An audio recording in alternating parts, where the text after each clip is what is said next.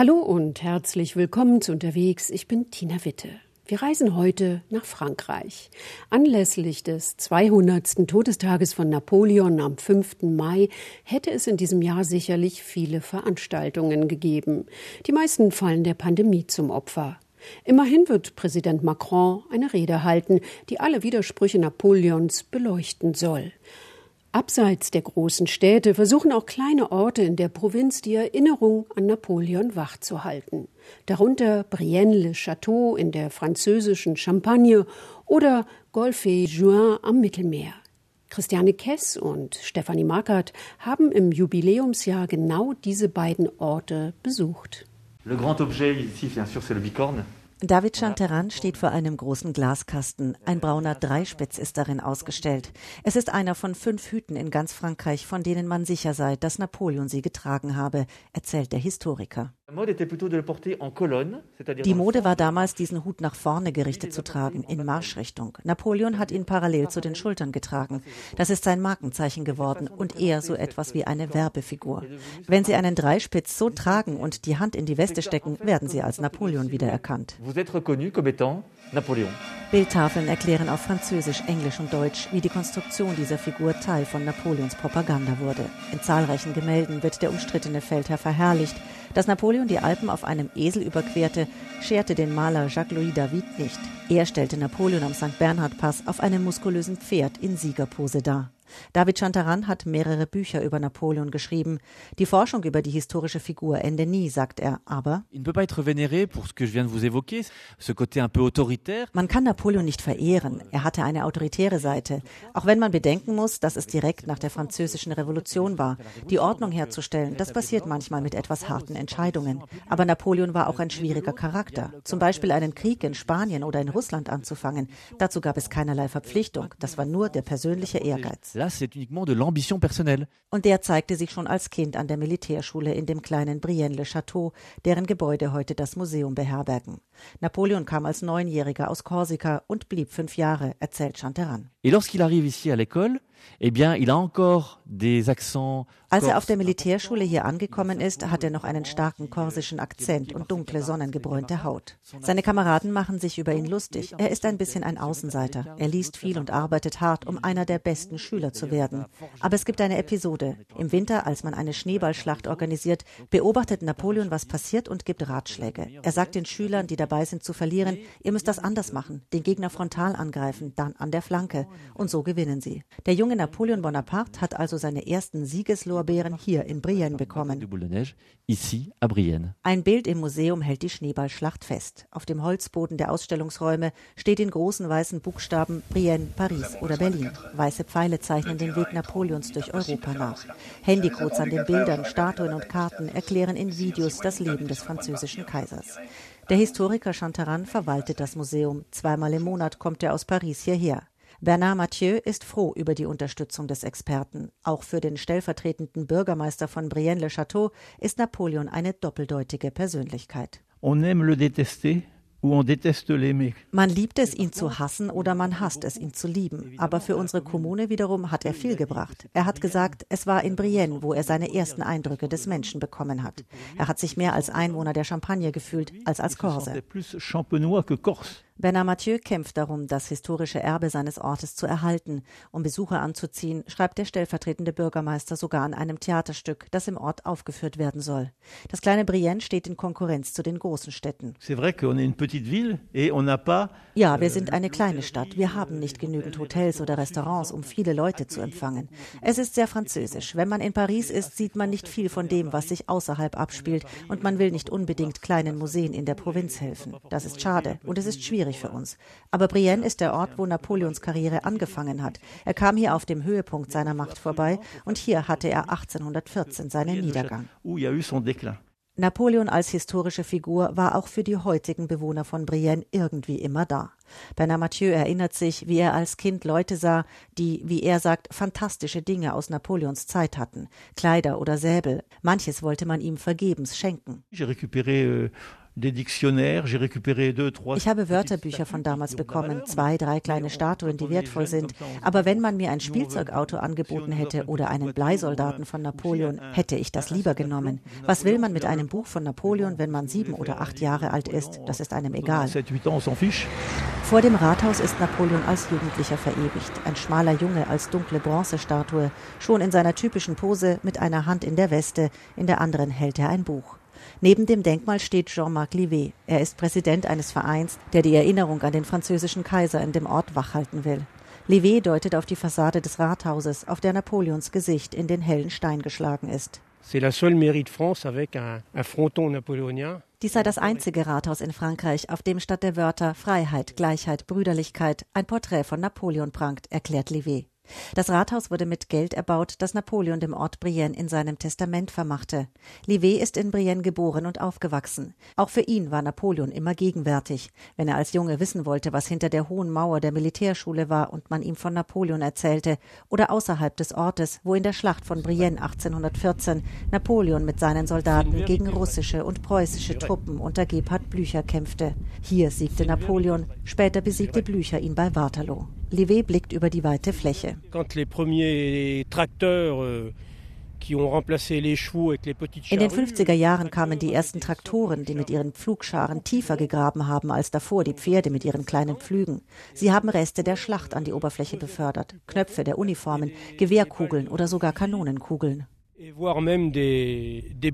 Bis heute suchten Leute die Felder mit Metalldetektoren ab, sagt Livet. Auch Bertrand Dufour will das historische Erbe in Brienne-le-Château erhalten. Der Unternehmer, dessen Familie ihre Wurzeln in dem Ort hat, ist nach 20 Jahren in der Umgebung von Paris nach Brienne zurückgezogen. Wegen der Lebensqualität, sagt er, und auch wegen der reichen Geschichte. Die Bewohner hier haben ein gutes Wissen über Napoleon. Sie baden quasi, seitdem sie klein sind, in jeder Menge Details. In den Bäckereien wird Napoleon-Schokolade verkauft oder Napoleon-Brot. Es ist einfach, hier Besucher für die Geschichte zu interessieren. Euh, Dufour gehört einem Verein an, der Führungen im Schloss von Brienne organisiert. Die sind nur ab und an möglich, denn das imposante Gebäude auf dem Hügel über dem Ort ist heute eine psychosomatische Klinik. Dufour selbst wohnt mit seiner Familie gegenüber dem Rathaus. Napoleon sei sein Nachbar, schmunzelt er. Seine kleinen Kinder sagten der Bronzestatue vor ihrem Fenster jeden Abend Gute Nacht.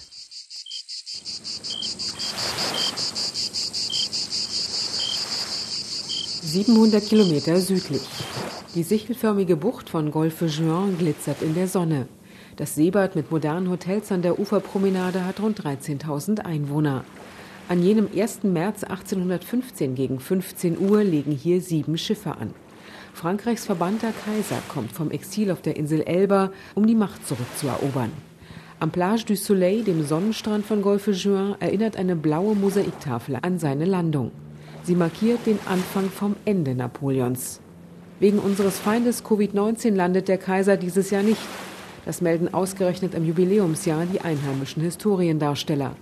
Derzeit ist ein Belgier offiziell Napoleon, er konnte nicht anreisen. Daniel Mathieu sucht mit seinem Fernrohr also vergeblich das Meer ab. Der 72-Jährige leitet die Reenactment-Gruppe aus dem benachbarten Nizza. Wir sind große Bewunderer seines zivilen Werks. Er hat das Abitur und die Präfekturen eingeführt. Sein Zivilgesetzbuch wurde von China bis Südamerika übernommen und viele Gesetze gehen bis heute auf die napoleonischen zurück. Sagt Chefdarsteller Daniel Mathieu und steckt sich eine Pfeife in den Mund. Der Rentner sieht stattlich aus in seiner grünen Jacke, der roten Hose und den überknielangen Stiefeln. Das ist kein Karneval, weiß Philippe Moutier, Direktor der Touristeninfo in Golfe Juan. Warum Napoleon genau hier gelandet ist? Golfe Juan était un, un petit village de pêcheurs. Damals war der Ort ein kleines Fischerdorf mit nur 40 Einwohnern.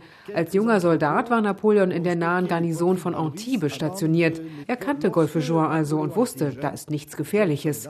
Als sein englischer Aufpasser Campbell Elba verlässt, um seine Geliebte zu besuchen, ist Napoleons Stunde gekommen. Er geht mit 1000 Soldaten an Bord Richtung Golfe Juin. Das sind aber etwas wenige, um die Macht zurückzuerobern. Er hofft auf Verstärkung aus Antibes, aber auf die wartet er vergebens. So begibt er sich ohne sie ins Abenteuer. Il décide de partir tel quel à l'aventure.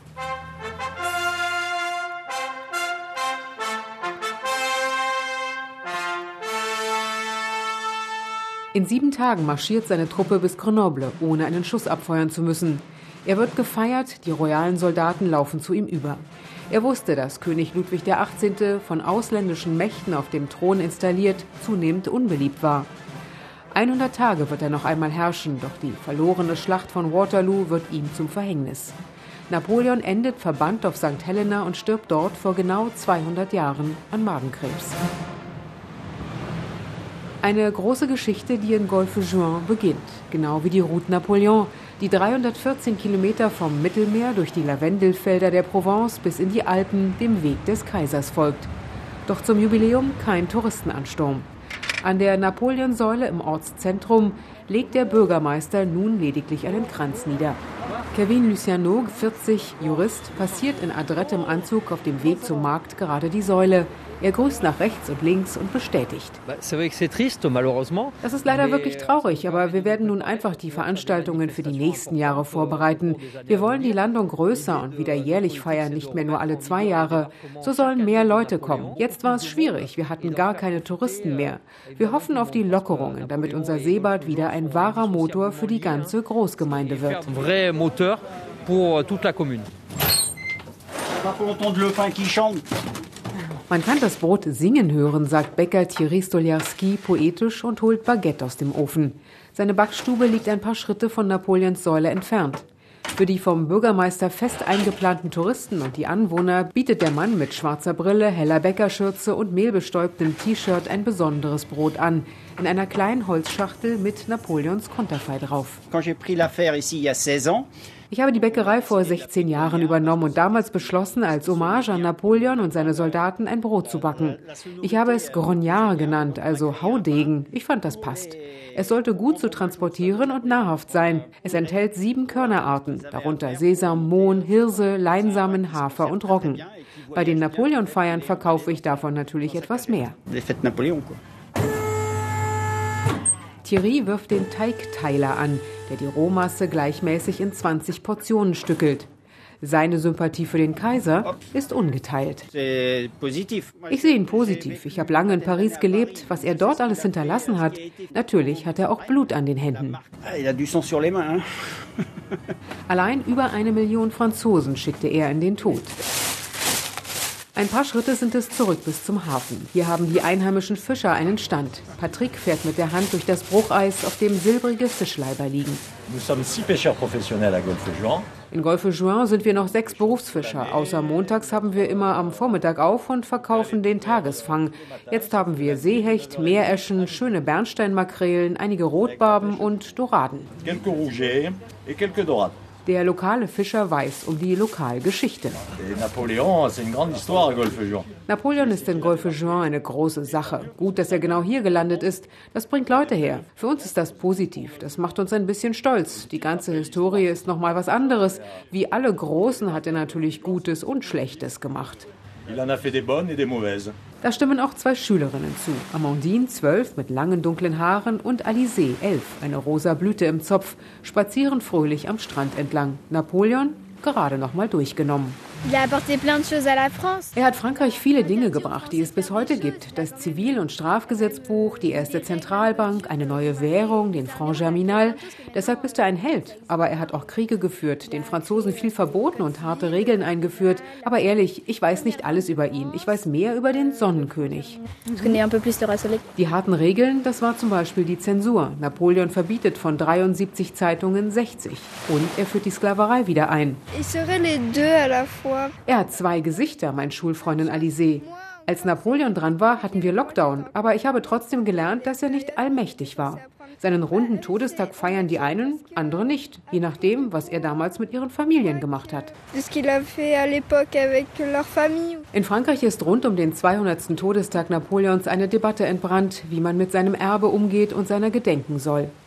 Philippe Autier, Tourismuschef von Golfe Juin, resümiert. Napoleon fait partie des trois ou quatre personnages historiques Napoleon gehört zu den drei, vier beliebtesten historischen Persönlichkeiten Frankreichs, denn er repräsentiert die letzte Periode, in der Frankreich grandios war und neben England sozusagen die Welt regiert hat.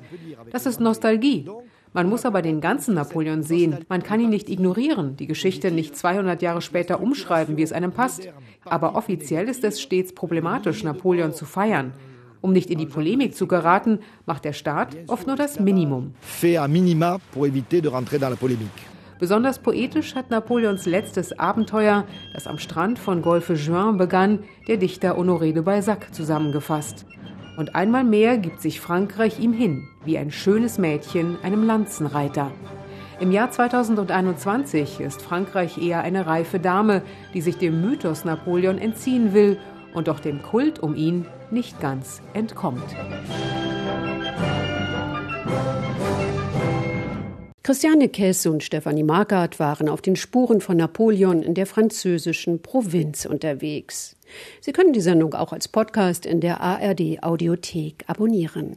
Wir hören uns in der nächsten Woche wieder, dann geht's nach Italien. Danke fürs Zuhören. Im Studio verabschiedet sich Tina Witte.